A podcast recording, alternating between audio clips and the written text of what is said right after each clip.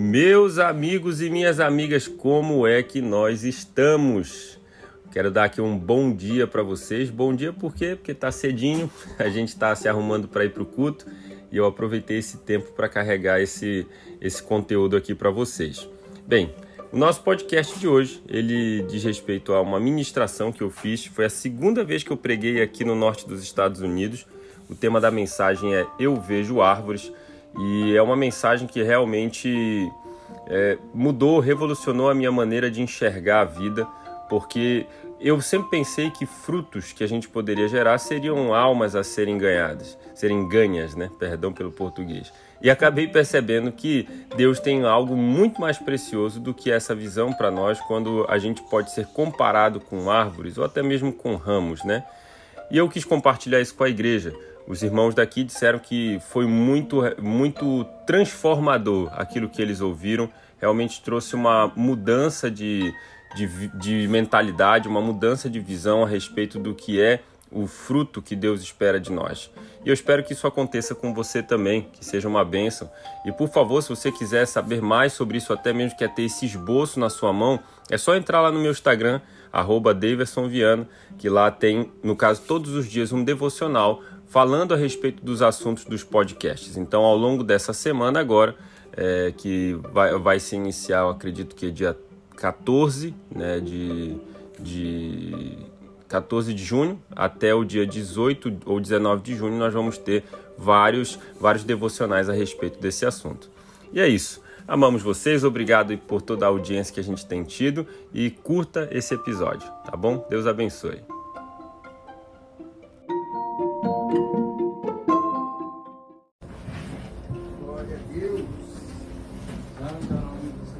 Paz do Senhor Jesus a todos, amém? Amém. Os amigos sempre dizem que não precisa de microfone com uma voz dessa, né? Mas vamos cumprir o protocolo, né? Lá no Brasil nós morávamos no 12 andar do, do prédio e às vezes eu conversava sobre algum assunto delicado com a minha esposa ela conversava comigo no teor de como se os vizinhos do 22 estivessem me ouvindo, né? E eu não duvido, né? Porque com uma voz dessa, realmente a gente foi acostumado a falar alto, eu não sei se é pelo hábito de está acostumado a reunir com a igreja e às vezes fazer algum tipo de programação que você está no ar livre, né? Você precisa falar para todo mundo ouvir, você já viu onde vai dar. Queridos, eu, a gente já orou, já cantou, mas eu acho que orar nunca é demais, né? Vamos orar mais uma vez? Amém. Pai, obrigado, Senhor, por essa oportunidade que o Senhor me dá de compartilhar a Tua palavra. O Senhor sabe, Deus, o quanto eu enxergo com uma seriedade tão grande esse momento e como eu me vejo tão pequeno, Pai para poder fazer isso. Mas eu sei que no Senhor e por causa do Senhor eu posso viver e realizar coisas grandes, assim como os meus irmãos. E por isso eu te peço por uma grande obra nessa noite, nas nossas vidas e corações, através da ministração da tua palavra, Senhor. Ela é tão poderosa, ela é tão rica, ela é tão capaz, Deus, de mudar o trajeto das nossas vidas. E por isso eu te peço, Deus, por favor, usa esse teu pequeno servo aqui para falar ao coração dos meus irmãos e a falar ao meu coração como o Senhor já tem falado. Amém. Que esse tempo seja um tempo realmente, Deus, de, de uma extrema entrega das nossas mentes e corações ao tempo da palavra, que nenhuma distração possa nos roubar esse privilégio, Deus, de desfrutarmos de um tempo de comunhão ouvindo a tua palavra. Nós te amamos muito, nós te agradecemos, Deus, pelo teu imenso amor, tua imensa graça e te pedimos, Deus, que realmente a gente saia daqui com o coração convicto de como o Senhor nos vê e daquilo que o Senhor espera de nós, no santo nome de Jesus. Amém. Amém. Queridos, o título da minha mensagem de hoje, eu gosto de dar título, para mim é que nem um filho, né? Você tem todo o trabalho para gerar, então vamos botar um nome nele, né? Não, o título da minha mensagem de hoje é Eu Vejo Árvores. Calma, não é igual aquele menino lá do filme, né? Que diz Eu vejo gente morta, né? Não é isso não. Não me diga assim com que frequência, porque é todo dia. Eu estou vendo um monte agora. Eu realmente estou visualizando na minha frente muitas árvores e eu quero usar a palavra de Deus para embasar tudo aquilo que eu vou falar. Eu confesso para você que quando eu preparo a ministração com um pouco de antecedência, eu acabo fazendo um livro. Então eu vou tentar resumir o livro de tudo aquilo que eu escrevi aqui para a gente conversar nessa noite. Abra sua Bíblia no Evangelho que Marcos escreveu, no capítulo 8, a partir do versículo 22. Talvez se você está acostumado com um pouquinho das histórias da Bíblia, você já deve ter sentido aí com qual, com qual passagem bíblica eu vou embasar aquilo que vou começar a falar. E eu espero que você seja ricamente abençoado. Marcos, capítulo 8, versículo 22. Se você já achou, diga amém. Amém. Amém. Podia falar, se você não trouxe a Bíblia, diga amém, mas eu acho que o amém ia ser mais forte ainda, né? Não esqueça de, não esqueça de baixar o aplicativo no celular, isso é uma grande ferramenta a ferramenta do aplicativo no celular é fantástica. É com ela que eu leio a Bíblia já há muitos anos, porque eu posso escrever um monte de coisa. Então, se você tem um aplicativo, abre aí também. Já não dá nem para dizer mais ligue a Bíblia, ou melhor, abra a Bíblia, tem que dizer ligue a Bíblia agora, né? Marcos 8, 22 a 25. Eles foram para Betsaida e algumas pessoas trouxeram um cego a Jesus. Suplicando-lhe que tocasse nele, ele tomou o cego pela mão e o levou para fora do povoado. Depois de cuspir nos olhos do homem e impor-lhe as mãos, Jesus perguntou: Você está vendo alguma coisa? Ele levantou os olhos e disse: Vejam, vejo pessoas. Elas parecem árvores andando. Diga, parecem árvores. Mais uma vez, Jesus colocou as mãos sobre os olhos do homem, então seus olhos foram abertos e sua vista lhe foi restaurada e ele via tudo claramente. Então, como é a história? Jesus foi até um homem para curá-lo da sua cegueira, aquele homem veio até ele, enfim, houve um encontro do homem com Jesus. E Jesus cuspiu no primeiro momento e passou nos olhos do cego e perguntou: O que você vê? E o que, que ele disse? Vejo pessoas andando como árvores, certo? E depois dessa, desse momento, Jesus foi lá, mais uma vez ministrou cura sobre ele, e aí ele começou a ver tudo normalmente como nós estamos vendo hoje. Esse texto ele pressupõe muitas interpretações, até mesmo porque a Bíblia não fala o que realmente aconteceu, por que, que aquele homem enxergou gente igual árvore. A primeira coisa que você vai ter que entender comigo, e isso é óbvio, que se o homem disse vejo gente como árvore é sinal que ele não era um cego de nascença. Você concorda comigo? Porque como é que ele ia falar de uma coisa que nunca viu? Provavelmente aquele homem, ao longo da trajetória da vida dele, perdeu a visão. Você conhece pessoas que andavam com Jesus e ao longo da sua trajetória de vida perderam a visão? Isso acontece com muita gente. Mas enfim, aquele homem perdeu a visão e no primeiro momento Jesus foi restaurar a sua visão e ele viu pessoas andando como árvores. E talvez nessa hora você possa dizer assim, não sei, de repente ele estava com a vista meio embaçada, passou do lado dele um time de futebol de basquete, ele viu um monte de cara alto, era daquele time da camisa verde, pensou que era um pinheiro andando, né? Mas não era isso, era realmente alguma outra situação que eu acredito que Deus gostaria de falar conosco. Talvez você acredite que essa cura que Deus ministrou pode ter sido uma cura little by little, tipo pouco a pouco, né? Deus estava trazendo a cura para o homem de uma maneira parcial. Não deixa eu curar primeiro um pouquinho, depois eu curo um pouco mais. Eu acredito, querido, que toda a escritura ela é capaz de trazer algum tipo de ensinamento para nós. Uma vírgula. Eu já vi gente pregando sobre a página em branco entre o Antigo Testamento e o Novo. Porque tudo na Bíblia é rico para nos trazer ensinamento. E essa passagem é tão rica que eu escrevi tanta coisa eu acho que eu pedi autorização ao pastor Evaldo para pregar a parte 1, 2, 3, 4 e 5. Eu não sei quando vai acabar isso aqui. Queridos, aquele homem teve uma visão. E sabe qual é a minha visão? Que de alguma maneira Deus estava restaurando as suas duas visões. Duas visões. Que duas visões são essas? A visão física natural. Aquele homem não estava enxergando e precisava voltar a enxergar. Segundo a visão dele, ele pediu oração para isso, Jesus o fez. Mas Jesus fez além daquilo que aquele homem naturalmente esperaria. Jesus fez algo sobrenatural. Quero dizer mais uma vez, essa é a minha visão e eu quero embasar aquilo que eu quero falar para você nessa noite com um monte de texto bíblico para você entender o que eu estou dizendo. Jesus curou aquele homem também da sua cegueira espiritual. Essa é a minha visão. Aquele homem ele teve a, a oportunidade de enxergar pessoas como elas são, não somente no mundo natural, mas no espiritual também. Pessoas como árvores. Então olhe para essa árvore que está do seu lado, diga como você é uma árvore bonita, né? Quantos frutos eu tenho certeza que Deus já está gerando através da sua vida. Pinheiro.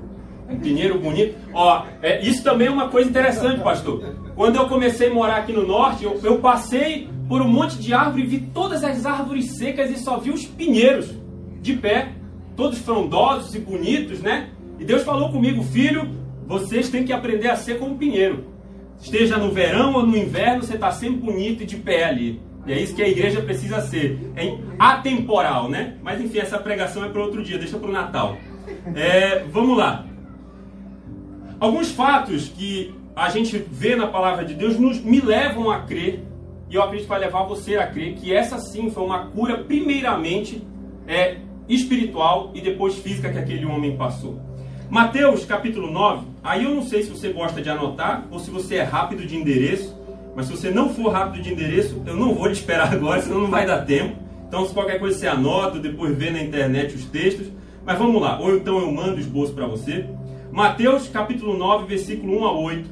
Ah, fala a palavra de Deus que Jesus estava entrando num barco, atravessou o mar e foi para outra cidade. Alguns homens trouxeram-lhe um paralítico deitado em sua maca. Vendo a fé que eles tinham, Jesus disse ao paralítico: Tenha bom ânimo, filho, os seus pecados estão perdoados. Gente, será que aquele homem se frustrou no primeiro momento, né?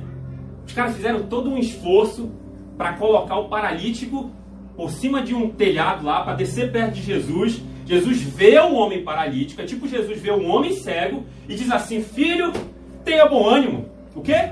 Os seus pecados estão perdoados. Mais ou menos assim, ó. Beleza, Deus te abençoe. Vamos continuar aqui, gente?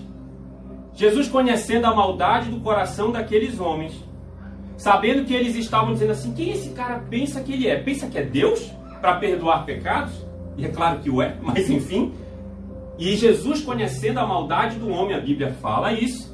Ele falou assim: o que é mais fácil? Dizer, os seus pecados estão perdoados ou levanta e anda? Para que vocês saibam que eu sou o filho de Deus, levanta e anda. Querido, qual foi a ordem de prioridade de Jesus nesse milagre? Salvação. Cura. E o que é salvação, meu irmão, minha irmã? É curar a cegueira espiritual. Nós tivemos uma reunião no nosso small group do Growing Jesus com o pastor Evaldo na semana retrasada. E essa nossa reunião falava sobre a questão de nós orarmos por pessoas, pela salvação delas, para que elas tenham a visão delas aberta. Ou seja, a primeira oração seria que a cegueira espiritual dela caísse por terra. Certo? Quem estava lá? Amém? Faz o ru assim só para dizer que estava lá. Isso, pronto, ru. É mais ou menos aquela conversa da sexta, né? A mesma pessoa, mas no outro dia da semana, né? Mas Deus está nos dando vitória. Ontem nós estivemos visitando um prédio novo, lindo e grande, que eu tenho certeza que Deus vai nos dar o privilégio de servir a Ele lá. Você vai poder levar toda a sua família, seus amigos, quem você conhece aqui em Lou e região. Enfim, a ordem de prioridade de Jesus foi: primeiro eu quero curar a sua cegueira espiritual. E talvez se aquele homem tivesse saído dali ainda na maca, ele já não teria ganhado? Sim ou não? Porque Jesus já havia curado a cegueira espiritual dele. Qual é a ordem de prioridade de Jesus?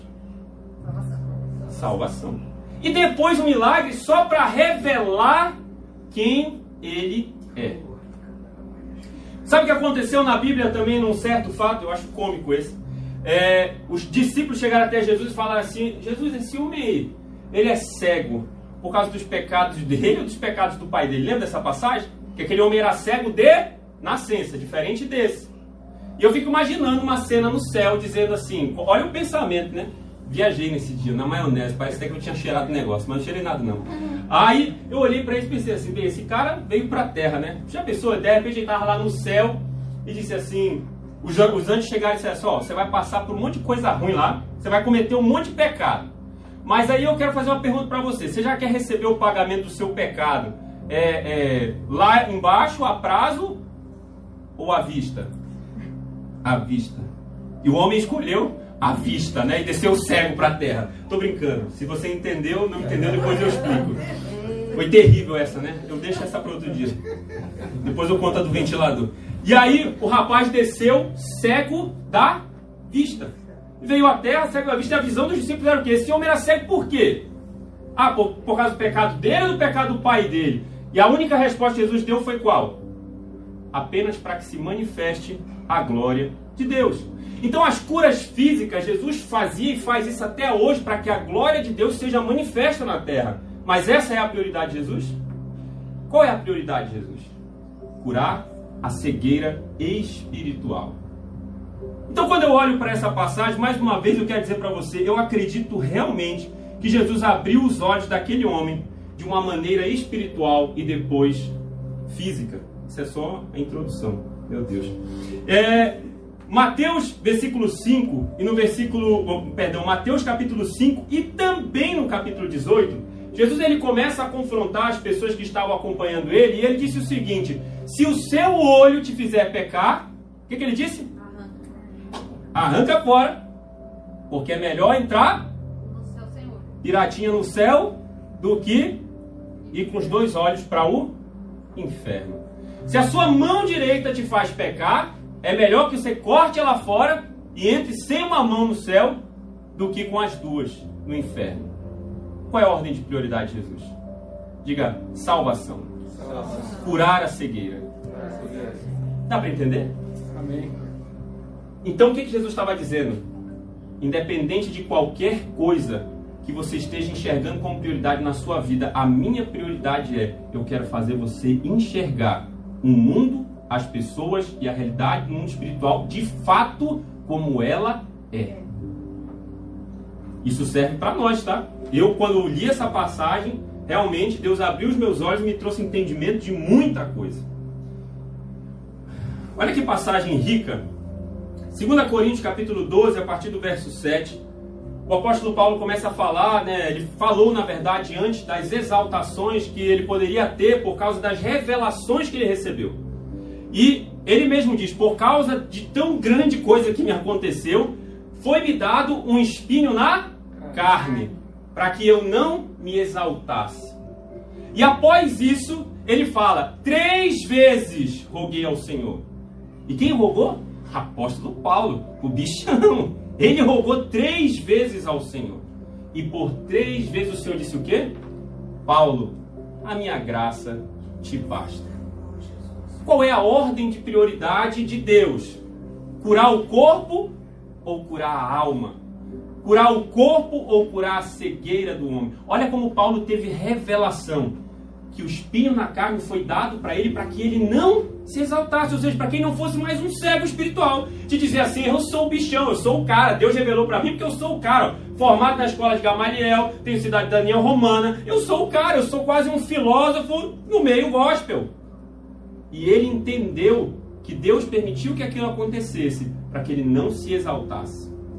Eu queria já pedir ao Senhor nessa hora que se existe alguma resistência nos nossos corações, ou seja lá de quem está assistindo, de acreditar que Deus prefere lhe dar uma cura física no seu corpo do que a espiritual, que isso já caia por terra, no nome de Jesus. Olha o que Deus falou comigo hoje. Dava até para fazer uma postagem no Facebook, sabe, com aquelas fotos do dedo apontado assim, ó, para ficar chique, né, meio preto e branco, escrevendo o que eu pensei atrás. Levando em consideração essa linha de raciocínio, acredito que Jesus restaurou a visão daquele homem. Não, perdão, não era essa aqui ainda. Cadê? Meu Deus, aqui. Aqui.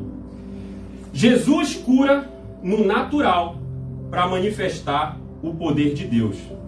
E cura no sobrenatural para levar o homem até Deus.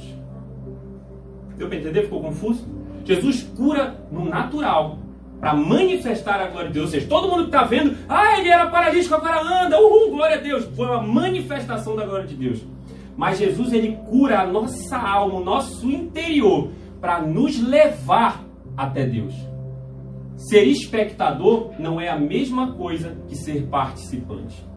Tem muita gente dentro das igrejas hoje que estão vendo a banda passar, tocar e dizer: olha que lindo, olha que maravilhoso, olha o que Deus está fazendo. Mas é tipo assim: olha, né? Tô só olhando mesmo, não tô fazendo nada. Quantas pessoas são espectadores da manifestação do poder de Deus e não participantes? Deus quer nos curar dessa cegueira. Sabe, queridos? Essa aqui era uma das coisas mais importantes que eu queria falar com você nessa noite e ainda na introdução, misericórdia. Resumidamente, Jesus quis dizer: é muito mais importante que você tenha uma vida espiritual saudável do que um corpo saudável. E se para ter uma vida espiritual saudável, você precisa ter um corpo doente, e o seu desejo é andar em santidade, é melhor que você aprenda a descansar na graça do Senhor do que insistir em ter uma saúde física 100% e se afastar dos caminhos dele. Forte isso, não é? Mas não foi o que ele disse? Se é para você andar em santidade, arranca o olho fora, o que ele está dizendo? É melhor você ter saúde espiritual, porque tem toda uma eternidade lhe aguardando, e não ter saúde física, do que você ter saúde física e não ser saudável espiritualmente. Sabe quando foi que essa ficha caiu para mim? Mais ou menos no ano de 2009, 10, mais ou menos. Eu entrei num processo de crise de ansiedade e depressão, mas violento, violento mesmo. De um psiquiatra olhar para mim e dizer assim: você é um herói. Eu não sei como você aguentou isso até agora. E a minha única resposta para ele era: Jesus, que eu não tenho outro motivo de aguentar isso. Mas antes de tudo isso acontecer, antes de eu passar por esse grande trauma que passei e que venço todos os dias até hoje, que para mim, todo e qualquer momento que pode me gerar uma certa ansiedade, isso sim mexe comigo até hoje. Todos os momentos que eu passei, se eu olhar hoje para trás, sabe o que eu consigo enxergar? A mão de Deus, o agir de Deus, forjando o meu caráter. Sabe quem era o Davidson de antigamente? Era o Davidson que, sendo cristão já, olhava para alguém andando em pecado e julgava. E dizia assim: como pode esse cara dizer que ele é crente fazendo isso, ou fazendo aquilo, ou fazendo aquilo outro? Eu era um, mais juiz do que Deus. Né? Essa era a verdade. E aí chegou um momento onde eu me deparei com essas crises, onde eu tinha medo de sair de casa, eu tinha medo de dirigir, eu tinha medo de pregar, eu tinha medo de fazer tudo, eu tinha medo até de respirar. Definhando na minha casa. E de alguma maneira Deus foi, pouco a pouco, restaurando a minha saúde emocional e também foi produzindo em mim saúde espiritual. Sabe como eu comecei a enxergar as pessoas? Bem, se eu sou um servo de Deus, sou filho de Deus e prego, canto e sirvo na igreja, e as pessoas me têm com uma boa estima e eu nem sou tudo isso, porque eu sou falho, limitado e pecador, por que não eu não vou enxergar com bons olhos o meu irmão que também tem falhas, que também tem limitações, mas também é um servo e uma serva de Deus? Sabe o que me foi muito melhor? Não ter saúde física total, mas ter saúde espiritual. Isso me ajudou demais. Quando a Bíblia diz tudo coopera para o bem daqueles que amam a Deus, eu me lembro que no começo eu olhava para ansiedade e depressão e dizia assim: Mas como que isso pode cooperar, Jesus? Não tem como não. E ao passar do tempo, e olhando para trás hoje, isso já, nós estamos em 2021, então eu estou falando de mais de 10 anos. Quando eu fui no psiquiatra, eu já estava sofrendo há mais de 4 anos com isso. 4 anos pregando dia de domingo na igreja assim, ó, 400 e poucas pessoas sentadas me olhando e eu quase morrendo por dentro. Loucura! Sim, até cair a ficha e eu revelar realmente aquilo que eu era como eu estava vivendo e Deus começar a fazer um rebuliço na minha vida. Nunca vou esquecer, compartilhe isso com todo mundo. O dia em que eu voltei a pregar depois de uma forte crise de ansiedade, que eu passei meses sem pregar. E eu preguei uma mensagem: crises, um trampolim para o seu crescimento. Sabe o que eu fiz? Na frente de todas as 400 e poucas pessoas mais da internet, lá em Belém do Pará, eu peguei e falei de todas as crises que eu sofria, de todas as lutas internas que eu passava. Eu olhei para algumas pessoas e vi um olhar de espanto, porque muitas delas meio que me endeusavam. Eu era um dos pastores da igreja, estava ali na frente, as pessoas queriam andar comigo. Outras começaram a olhar para mim com um olhar de esperança e dizer: rapaz, se esse cara tá ali falando, pregando, vivendo desse jeito e está sobrevivendo, Jesus está dando força, eu também posso. Gente, eu vi um homem desse tamanho, eu nunca vi um homem tão alto em Belém, maior do que o Michel, descendo a escadaria da igreja no final da minha pregação chorando igual a criança. Talvez você olhe um homem desse tamanho e você diz assim, nunca, isso aí, ó, isso aí ele é mais casca grossa do que tartaruga, sei lá. E quando você menos espera, é alguém que está totalmente quebrado por dentro, mas não tem a fragilidade de entender a necessidade de se expor e poder ser tratado. Foi isso que eu fiz li muito Jó, li muito Provérbio, li muito tudo, li Joyce Maia, li Augusto Cury, que você imaginar eu fiz. Só não entrei no remédio, mas não recrimino quem toma. Meu pastor mesmo me aconselhou e falou: Davidson, se for para você melhor tomar um remédio, pra você dar uma aliviada e viver a vida, faça, meu filho. Não, não entre nessa pilha, não. Deus deu sabedoria ao homem, a ciência ao homem, para que ele pudesse fazer alguma coisa. Se não adiantar as suas técnicas, vá para o remédio. Eu usei todas as técnicas possíveis e impossíveis, tudo que é tipo de erva. Cheguei numa farmácia assim, trouxe um papel, uma resma na verdade, assim. Falei para a mulher, ali num livro de um pastor que é, que é médico, ele disse que todas essas ervas ajudam com ansiedade e depressão. Faz um remédio para mim. E a mulher pegou, fez, me deu aquele remédio. Foi um santo remédio receitado por um pastor e doutor. Me ajudou muito. Então, quando eu olho para isso, eu percebo com que Deus se importa de verdade. Qual é a prioridade de Deus? É que eu venha ter clareza na minha visão espiritual. E não que eu venha simplesmente me tornar uma pessoa totalmente saudável no corpo, mas mais um arrogante e prepotente. Então vamos entrar no que realmente importa? Meu Deus do céu. Vai, vai dar tempo, em nome de Jesus. Senhor, para o relógio. Primeiro ponto dessa noite é: o fruto é a aparência que revela a essência. O fruto é a aparência que revela a essência. Mateus capítulo 7, a partir do verso 17 diz: Semelhantemente, toda árvore boa dá frutos bons, mas a árvore ruim dá frutos ruins. A árvore boa não pode perdão, não pode dar frutos ruins, nem a árvore ruim pode dar frutos bons. Toda árvore que não produz bons frutos é cortada e lançada ao fogo. Assim, pelos seus frutos, vocês os reconhecerão. O que, a Bíblia está falando? Uma árvore ruim pode dar fruto bom? Sim ou não? não? Uma árvore boa pode dar fruto ruim? Sim ou não? não? Que verdade existe por trás dessa passagem? Então?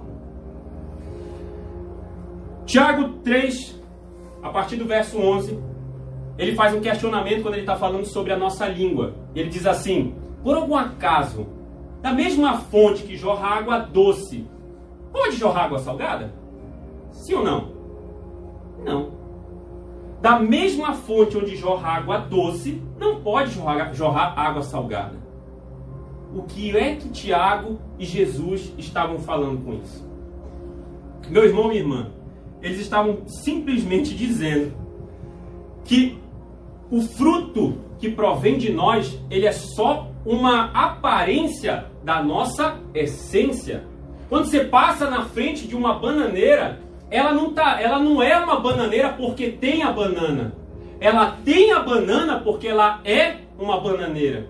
Talvez isso não vai fazer sentido para você agora, mas vai fazer daqui a pouco. A Bíblia deixa claro que nossos frutos são apenas a manifestação de quem nós já somos. Não é o que fazemos que revela quem somos, mas o que somos revela por que fazemos. Essas filosofadas hoje nas igrejas mais modernas, né, todo mundo faz assim, uh, né, as pessoas ficam assim, nossa, que profundidade. O que nós fazemos está apenas revelando o porquê nós fazemos, melhor, o que nós somos está apenas sendo revelado por que nós fazemos. Por que fazemos aquilo? Porque nós somos. Tem pessoas que pensam assim: o que eu faço para ser um cristão?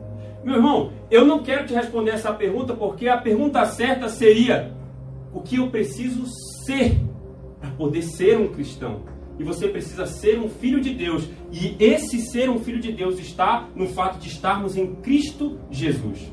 Não é a quantidade de obras que você vai fazer que vai lhe fazer ser mais salvo ou menos salvo. As obras, elas são apenas a manifestação de uma aparência daquilo que já está em você. Você já é uma nova criatura e por isso faz. A mudança, meu irmão, do evangelho é totalmente focada no interior do ser humano. E as mudanças exteriores, elas são consequenciais. Aonde o Espírito Santo habita? Dentro ou fora de você? Aonde? Dentro. Dentro. Do nosso interior fluirão o quê? Rios de águas vivas. Da onde? Do interior. Desejar uma mulher no íntimo, Jesus disse, que já seria o quê? Adultério. Aonde? Do lado de fora? Abraçando a mulher? Pegando a mulher? No íntimo. Jesus também falou que o ódio que brota do íntimo de nós nos torna mentirosos. Porque Deus é amor. Então, se você tem Deus na sua vida e odeia o seu irmão, como você pode dizer que ama a Deus que você não vê? Se você odeia alguém que você vê. A Bíblia diz isso. Então, o foco do Evangelho é totalmente voltado para isso, para dentro de nós. Cremos no nosso coração e declaramos com a boca para a salvação. Se eu só declarar com a boca dizendo Jesus, eu quero que o Senhor entre na minha casa, mude minha vida, posso até cantar uma música e já fica mais fácil. Entra na minha casa. E se eu não fizer isso do meu coração, que efeito isso tem? Algum? Pouco? Posso ser mais claro? Nenhum. A Bíblia deixa claro que com o coração se crê, com a boca se confessa. Isso aqui, ó, anda junto. E o confessar da boca é apenas uma manifestação, é uma aparência daquilo que já está brotando na essência. Aleluia, glória a Deus. Queridos, é muito fácil parecer crente. Consigo, quer ver? Glória a Deus, irmãos. Deus abençoe nessa noite sobrenatural aqui. É muito fácil. É muito fácil, é muito fácil você andar com Bíblia, você fazer uma postagem no seu Facebook, isso é fácil demais.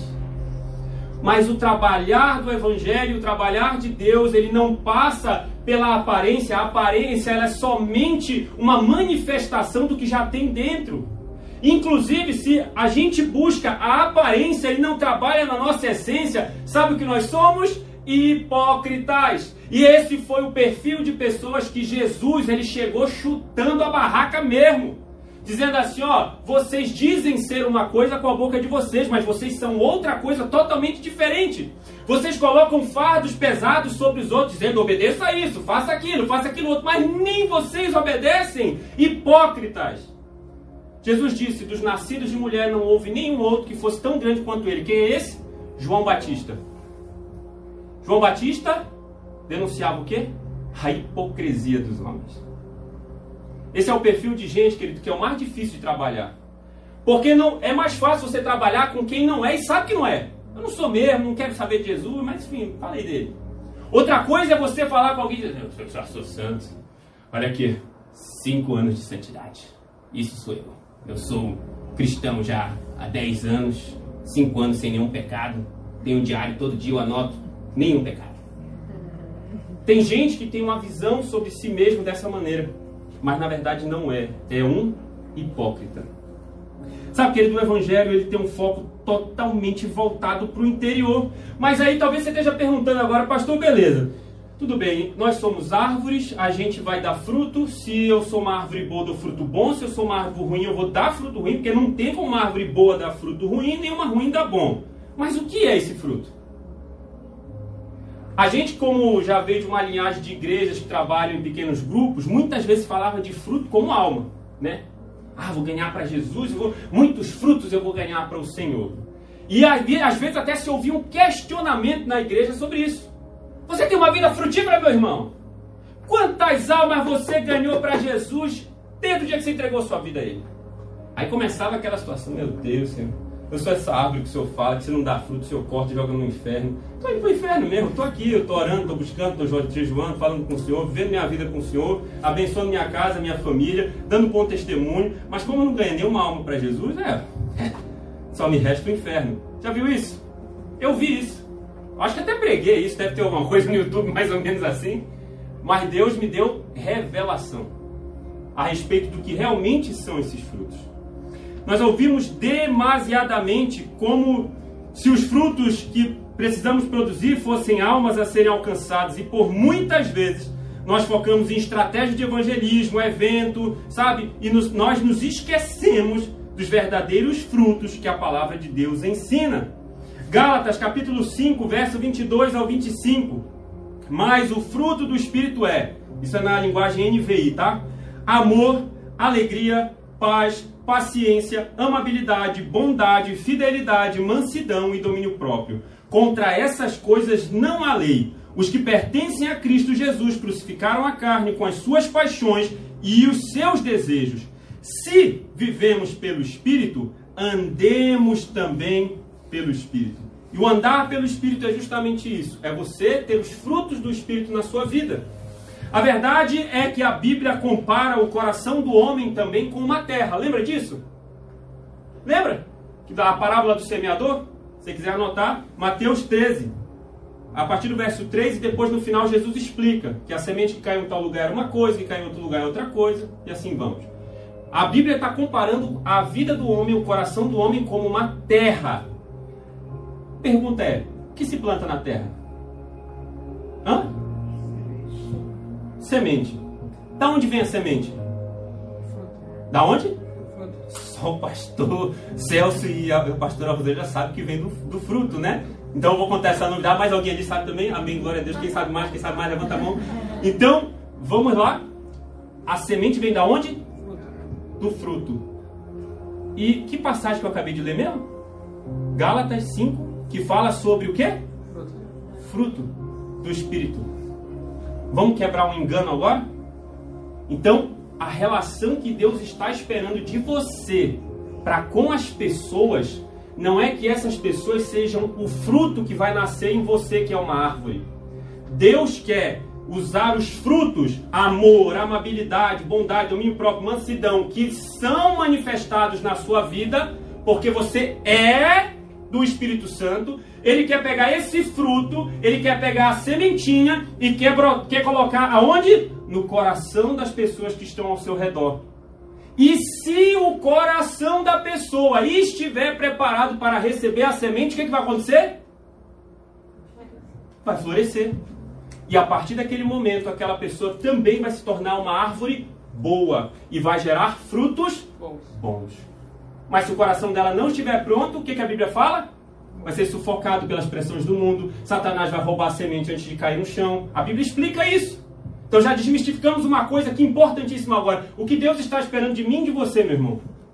Que nós geremos frutos. E esses frutos são os frutos do Espírito. E as sementes sejam plantadas no coração das pessoas ao nosso redor. Para que essa semente ela possa gerar uma árvore boa. Aquela pessoa ter a vida dela transformada. E ela possa dar mais frutos. Olha só que coisa interessante. Os frutos geram sementes, as sementes geram árvores que geram frutos também. Primeiro fruto que a Bíblia fala é o amor. E se acalme que eu não vou ler todos, eu sei que são muitos. Amor. Esta é a maior marca de que Cristo está em nós, porque Deus é amor. Através de Cristo, nós recebemos o amor que constrange. Romanos 5,8 diz que ainda quando éramos pecadores, Ele nos amou e se entregou por nós. Por amor. Então, se nós éramos pecadores, ele se entregou por nós por amor, e um dos frutos do Espírito, o primeiro que é elencado é o amor, o que será que Deus espera de nós? Qual será que é o fruto que vai brotar de nós, que vai dar uma semente que vai ser plantada no coração das pessoas? A primeira coisa mais importante é o amor. E aí, como você vai manifestar esse amor? Existe, existe multiformas. Inclusive, quero dar uma dica. Pesquise sobre as cinco linguagens do amor. Isso vai lhe ajudar muito. Às vezes você diz eu te amo para uma pessoa numa linguagem que ela não entende. Mais ou menos assim. Imagina que aqui nós temos um coreano que não fala português, não fala inglês. Se olhar nos olhos dele, apertar na mão dele e dizer assim: Eu te amo, até escorrer uma lágrima aqui. Será que ele vai entender? Talvez ele vai saber que eu estou emocionado, mas talvez ele vai pensar, esse cara é doido, sei lá, o que está acontecendo. Mas se eu falo eu te amo na língua dele, ele vai me entender. As pessoas ao nosso redor estão precisando ouvir eu te amo, mas existem pelo menos essas cinco maneiras de dizer eu te amo. Eu vou dizer quais são, você vai lá na sua casa e pesquisa. Cinco linguagens do amor. Porque talvez até para o seu marido para sua esposa você está dizendo eu te amo de um jeito que ela não entende. Você está falando em mandarim, ela está falando português. Fica a dica. Primeira coisa que nós precisamos entender é: Deus nos chamou para manifestar o amor, que é um fruto, ou seja, é uma aparência que é revelada por causa da nossa essência. Eu amo porque estou em Cristo. Amém? Cadê? Olha só que coisa forte. 2 Coríntios 5,16 é uma passagem que o apóstolo Paulo ele incita a gente a fazer o seguinte: para de olhar as pessoas segundo a carne Sabe, tem, tem gente que às vezes passa assim, diz assim, pô, estou orando pelo fulano, mas passei lá no baile, é um cachaceiro mesmo, bebendo todo dia, é isso que ele é. Uma das coisas que nós aprendemos a fazer na sexta-feira retrasada que é uma coisa que todo cristão precisa praticar, é que nós precisamos já orar em ações de graça pela decisão das pessoas. Então você está vendo um cachaceiro, você não vê mais cachaceiro. Porque Deus está curando a sua cegueira. E você vai olhar o quê? Um filho de Deus. E você vai orar dizendo assim, obrigado, Senhor, porque o Senhor já libertou o Zequinho, o João lá do bar. Obrigado porque o Senhor já trouxe cura. Obrigado porque ele já não é mais um alcoólatra, um viciado. Obrigado, Senhor. Porque agora você tem uma nova visão. Isso serve para todas as pessoas ao seu redor que precisam desse amor sendo manifesto por você. Não olhe para ela segundo a carne. Segundo lugar, alegria. Sabe, é fácil lembrar daquela canção, lembra dos mais antigos? A alegria está no coração de quem? Quem já conhece Jesus. Então, qual é a marca nossa? Você quer saber o que é um cristão alegre? Só passe um dia com o pastor Evaldo e você já resolve seu problema rapidinho. Muito rápido. Mas essa é uma marca nossa, sabe? O apóstolo Paulo, ele fala em Filipenses 4:4, alegrem-se sempre no Senhor. E ele, ele reforça, novamente direi, alegrem-se. Sabe o que ele estava falando nessa hora? Que é uma decisão minha e sua se alegrar. É igual amar. Tem gente que acha que amar, que amar e ser uma pessoa alegre é uma questão assim, de uma emoção. Ah, acordei hoje com os pássaros cantando, as borboletas voando, não está nevando, está quente, no meio do inverno. Oh, que dia lindo, me sinto contente. Tem gente que tem essa visão da vida. Agora, hoje eu vou ter um dia que eu vou amar todo mundo que eu vou ter uma alegria assim, nossa, só de sair, vou, vou sair de casa assim, dançando um balézinho, me alegrando. Tem gente que tem uma visão tão utópica disso. Sabe o que é o amor e que é a alegria? Decisão. Olha o que o apóstolo Paulo fala, nesse mesmo texto, ele começa a falar sobre privações, sobre coisas que ele passou, e aí no final ele diz o quê? Em todas essas coisas eu sou mais do que vencedor. Eu posso todas as coisas, perdão, naquele que me fortalece. O que ele estava dizendo? Eu sou alegre porque eu sei que posso estar enfrentando tempos bons ou tempos difíceis. Eu sou alegre porque eu tudo posso naquele que me fortalece. Olha que fruto do Espírito fantástico. Tem gente que está vivendo, às vezes, uma vida tão boa, mas é tão triste. E tem gente que está vivendo um momento tão difícil na vida e a pessoa está sempre alegre, sorridente. Eu nunca esqueço do testemunho de uma irmã que eu não tive o prazer de conhecer, mas ela é mãe de um discípulo lá de Caraguá, interior de São Paulo, que o, o apelido da irmã da igreja era Irmã Sorriso. Queridos, a irmã tinha câncer. A irmã morreu de câncer. E ela era Irmã Sorriso. Me explica isso. A alegria está no coração de quem já conhece a Jesus. Posso atravessar tempos bons ou difíceis, mas tudo posso naquele que me fortalece. Essa passagem, Paulo, ele reforça justamente dizendo isso. Eu aprendi a me alegrar com tudo. Quando eu tinha muito, quando eu não tenho nada, quando eu estava rico, quando eu estava pobre, quando eu tinha muito serviço, quando eu tinha pouco serviço, eu me aprendi, aprendi a me alegrar com tudo. E por isso, ele era uma pessoa alegre no Senhor.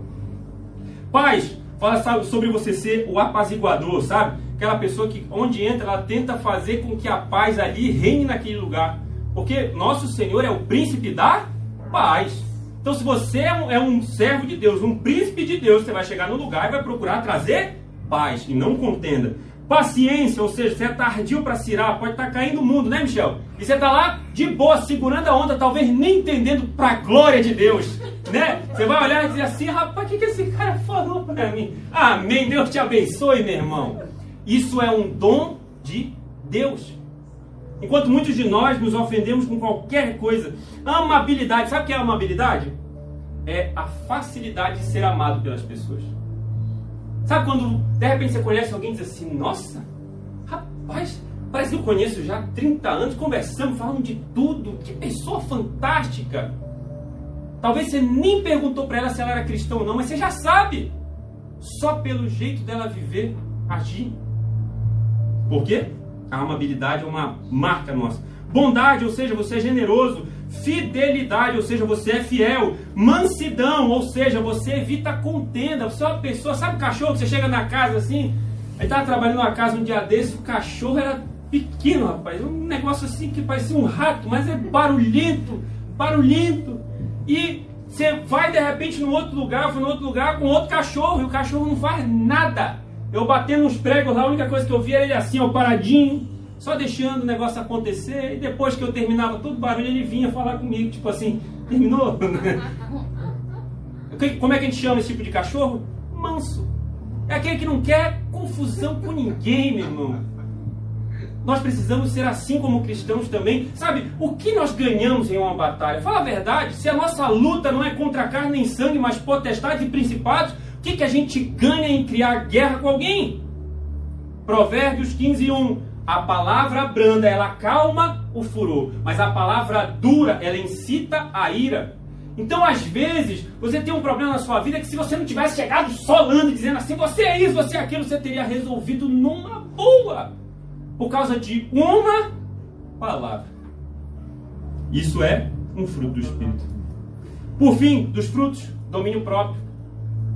Que esse é um dos frutos que eu considero assim que para nossa realidade dos dias de hoje é o mais importante. Sabe quando você se depara com uma situação que você olha e diz assim: Ai, continua assistindo ou não continua assistindo? Faço ou não faço? Falo ou não falo? Termina essa conversa ou não termina? Responde essa mensagem ou não respondo? Tem muitas propostas que nós recebemos hoje. Que quando nós temos domínio próprio, a gente exerce nosso domínio próprio diz assim: Isso não me domina, porque eu estou dominando a mim mesmo, porque é um fruto do Espírito. Eu digo: Não, obrigado, passe amanhã, valeu, um abraço. Mas quando nós não temos isso, nós somos levados pelos nossos impulsos da carne Quer uma dica? Já terminei de ler todos os, os frutos do Espírito. Falta só umas três horas de pregação. É, mas pense e ore a respeito disso. Deus, quais são os frutos que o Senhor já está manifestando na minha vida? Eu conheci uma pessoa que ela tem a prática de orar por três frutos do Espírito por ano. Mas preste atenção na sua oração, tá? Porque você diz assim: Senhor, me dá paciência. Entendeu? esteja ciente de que o Senhor vai trabalhar na sua paciência. É assim que o negócio funciona, é ou não é? Você vai achar assim, Senhor, me dá paciência. Aí você está no momento de um marasmo, assim, uma calmaria. Ninguém precisa de paciência para isso. Agora, se você passar por lutas, é óbvio que o Senhor vai trabalhar isso com você. Mas também não tenha medo de orar, pelo amor de Deus, tá? Só entenda os tempos e os ciclos. Deus, eu queria que o Senhor trabalhasse no domínio próprio na minha vida. Eu, nossa, eu estou dando tanto vacilo nessa área. E quando eu não quero fazer, eu já fui lá e já fiz, então me ajuda a trabalhar nisso. Senhor, eu quero que o Senhor me ajude a trabalhar na paciência, que essa área é delicada demais. Senhor, eu quero que o Senhor me ajude a trabalhar na amabilidade. Eu sinto que às vezes eu sou muito ranzinza com as pessoas e, e aquilo afasta elas de mim. Me ajuda a ser uma pessoa mais amável. Sabe? Uma dica interessante. Queridos, é, essa parte falamos sobre os frutos do Espírito. A Bíblia também fala nessa mesma passagem sobre as obras da carne acredito eu que a Bíblia é muito emblemática em definir que do Espírito é o fruto e da carne é a obra. A Bíblia não diz que é fruto do Espírito e fruto da carne, diz que é fruto do Espírito e obra da carne, porque fruto produz vida, a carne não produz vida nenhuma, produz morte. Mas para o contexto daquilo que eu li anteriormente, falando sobre árvores ruins produzem frutos ruins, até se adequaria dizer que são frutos da carne imoralidade sexual, impureza, libertinagem, idolatria, feitiçaria, ódio, discórdia, ciúmes, ira, egoísmo, dissensão, facção, inveja, embriaguez e orgia. Não vou mentir para você, tem uma explicação para cada um desses, mas vai ficar para outro dia. Então, qualquer coisa eu mando depois no WhatsApp para a gente poder compartilhar isso. Mas se alguma dessas coisas que você ouviu, você percebe que é uma área na sua vida que precisa ser trabalhada, imoralidade sexual, falar mais devagar só para a gente decorar, impureza, que fala sobre um conceito bem abrangente de tudo que é ligado à imoralidade, libertinagem, que enfatiza principalmente a falta de domínio próprio, onde a pessoa se entrega totalmente aos seus próprios desejos, idolatria, que é um termo que fala sobre você colocar outra coisa no lugar de Deus, sabe? Pode ser uma pessoa, pode ser um filho, pode ser a esposa, pode ser sexo, pode ser dinheiro, pode ser tanta coisa. Feitiçaria, acho que não precisa de muita explicação. Ódio, discórdia, se refere a ser uma pessoa que está sempre ali em disputa, em rixa, sabe? Ciúmes, que existe sim, querido, uma dose equilibrada de você ter ciúme das pessoas, inclusive do cônjuge, mas isso aqui está falando sobre um relacionamento egocêntrico que reflete o ressentimento e a inveja pela realização de outras pessoas, entendeu? Assim, ah, olha que esse cara tá, eu podia estar tá lá, né? Podia ser eu, coisas desse gênero. Ira, egoísmo, dissensões, Dissensões resulta das discórdias mencionadas acima, ou seja, os homens levados por motivos egoístas buscam honra para si mesmo a qualquer custo. Então isso provoca dissensões, facções, que é uma coisa semelhante, também aparecem como resultado da, natural da sequência de vícios descritas pelo apóstolo, onde grupos se formam e tramam uns contra os outros. Você conhece isso muito bem, né? Inveja, não precisa falar muita coisa. Embriaguez, ou seja, é se entregar ao álcool, às drogas e coisas do gênero. E orgias, que eu também não preciso explicar sobre isso. Gálatas 5,19 diz, 5,21, perdão, que é o finalzinho disso. Eu os advirto como antes os adverti. Aqueles que praticam essas coisas não herdarão o reino de Deus. Mas por que, que eles não herdarão? Porque praticam? Não porque são árvores que estão produzindo algo ruim e porque a sua essência é ruim, porque não está no Senhor, ela está destinada à perdição eterna. Consegue entender? A Bíblia ela fala, faz uma condenação muito categórica quando ela fala assim: aquele que pratica o pecado, ele vai receber condenação. Porque a prática é diferente de uma eventualidade. Você pratica esporte? Aí você vai dizer, sim, vou três vezes a semana à academia. Realmente, você pratica. Você pratica esporte? Ah, uma vez a cada dois anos eu jogo uma bola com os amigos no quintal de casa. Você pratica esporte? Não. Você cometeu um dia o ato de querer jogar e foi aquele dia. Entendeu a diferença? Os frutos, queridos, revelam em quem você está. Jesus fala em João 15, não vou ler também. Jesus fala em João 15 a respeito dele ser a videira verdadeira. E ele fala o verbo permanecer, eu acho que foi 17 vezes. Aquele que permanecer em mim. Aí ele fala, né? Que se estiver dando fruto, ele poda, ou seja, dá uma tesourada lá para tirar uma coisa ruim, para que dê mais fruto. Mas se não está gerando fruto, ele corta e lança ao fogo. Lembra quando Jesus se deparou, acho que foi com uma figueira e amaldiçoou a figueira, e a figueira secou. Por que, que ele amaldiçoou mesmo? Não dava fruto. Tá para entender? Queridos, todos nós somos alvos do amor de Deus, sim.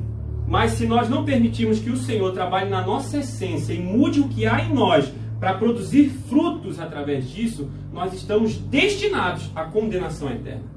Mais uma vez eu quero dizer, não é o seu fruto que determina se você vai morar com Deus no céu ou não. É a sua essência, que é manifestada na aparência do fruto, que gera uma semente que é plantada no coração das pessoas. Que se o terreno estiver preparado, vai florescer. Se não estiver, Satanás vai roubar, os espinhos vão sufocar, igualzinho Jesus explicou. Mas nunca deixe de ser um semeador. E para ter semente, tem que dar fruto. Finalizando. Beleza, pastor? Estou me enxergando agora na situação de uma árvore, isso é um exemplo, tá, irmão? De uma árvore ruim. A Bíblia está dizendo que se uma árvore ruim não pode dar fruto bom, e agora? Porque se hoje eu passar na frente de casa e ver uma bananeira, vai ter banana nela. E amanhã eu não posso esperar ver coco, que ela dá banana o que pode transformar uma bananeira num coqueiro? Diga uma coisa para mim. Milagre. Aleluia. Glórias a ti. Sabe, as pessoas às vezes elas olham para para salvação assim como se fosse um negócio, sei lá, qualquer coisa, né? Um dia eu ouvi um testemunho mais ou menos assim, ó. Era uma reunião da, daquelas igrejas do milagre, né? Só milagre, milagre, milagre, milagre. Aí a irmã Aí uma irmã começou, oh, eu estava com câncer, fui curado, eu era cego, não enxergava, e a igreja, oh, da glória, é do tamanho da glória que é para Jesus. E aí uma irmã pegou o microfone e eu ouvi isso como um fato verídico. E a irmã pegou o microfone e disse assim, o pastor, Jesus mudou minha vida, eu entreguei minha vida a Ele, Ele mudou minha vida. E a irmãzinha estava esperando que a igreja fizesse o quê? Desce glória, aleluia. Que milagre, né, meu irmão? É ou não é verdade? Qual foi o maior milagre que aconteceu na vida do paralítico? Vamos voltar lá para o começo. Foi ele andar ou foi ele ter os pecados perdoados pelo Mestre? Agora fala sério, os olhos humanos, o que é que abrilhanta a gente? O cara, o cara entrou, deixa eu te falar, tu não tava lá, eu vi, rapaz, tudinho. Sabe aquele paralítico que ficava todo dia lá na esquina? Rapaz, aquele Jesus lá orou e ele levantou. É isso que enche os olhos do homem, sabe? A cena, aquele momento que agora dá para registrar, né? Dá para mostrar no Instagram e no Facebook. Ninguém deu glória naquela igreja. E o pastor disse assim: Minha irmã, agora conte um milagre. Essa é a visão do homem. Fala sério, gente, essa é a visão do homem, porque nós somos duvidosos de tudo. Se hoje alguém que está aqui entre nós quiser entregar a vida a Jesus e vier aqui na frente, talvez algum de nós sejamos incrédulos de dizer assim: Já vi essa cena? De novo. Eu já ouvi isso. Rapaz, teve um dia que uma irmã falou isso lá em Belém, que ela parou bem aqui deu vontade de fazer assim. Porque a gente estava orando por um rapaz que estava querendo Jesus naquela hora, não importa se ele já tinha feito aquilo ou não, nós estávamos orando. E a irmãzinha passou assim, hum, de novo. Aí eu olhei e falei, não, não é possível. Vem cá, Jesus, volte aqui, por favor, para falar com o seu servo aqui. Queridos, a gente muitas vezes não tem essa visão, mas existe sim um caminho de uma árvore ruim poder dar frutos bons. Sabe qual é o caminho? ela viver um milagre da transformação da sua essência. E a partir daquele momento ela deixar de ser uma árvore ruim e passar a ser uma árvore boa. Quem faz isso? A igreja? O pastor no domingo à noite? A música? Quem faz isso? Jesus. Queridos, o maior milagre que um ser humano pode experimentar na sua vida é a transformação da sua essência. Queridos, se chama conversão. Os um pouquinho mais antigos vão lembrar quando lançaram o MP3 e as músicas eram no formato WMA e era muito pesado. O MP3 tinha uma memóriazinha assim curta, né? E você olhava e dizia assim, rapaz, como é que eu vou poder botar 142 músicas nesse pendrive aqui de de, de 25, 25, o que que tinha? Não era em giga, 25 mega, mega né? Você olhar e dizer assim, um milagre vai acontecer, é agora Jesus. Você abriu seu computador, abriu o conversor, que converte gente, e você pegava o conversor, botava todas as músicas WMA, uma música WMA era 1 giga. E você queria botar 100 músicas no seu pendrive de, de 20 mega, sei lá o que, que tinha naquilo. E aí você convertia. E o que, que acontecia? Você conseguia fazer ele funcionar no seu MP3. No formato MP3, que diga de passagem. Então Jesus está aqui nessa noite à sua disposição para converter você ao formato né, de Jesus.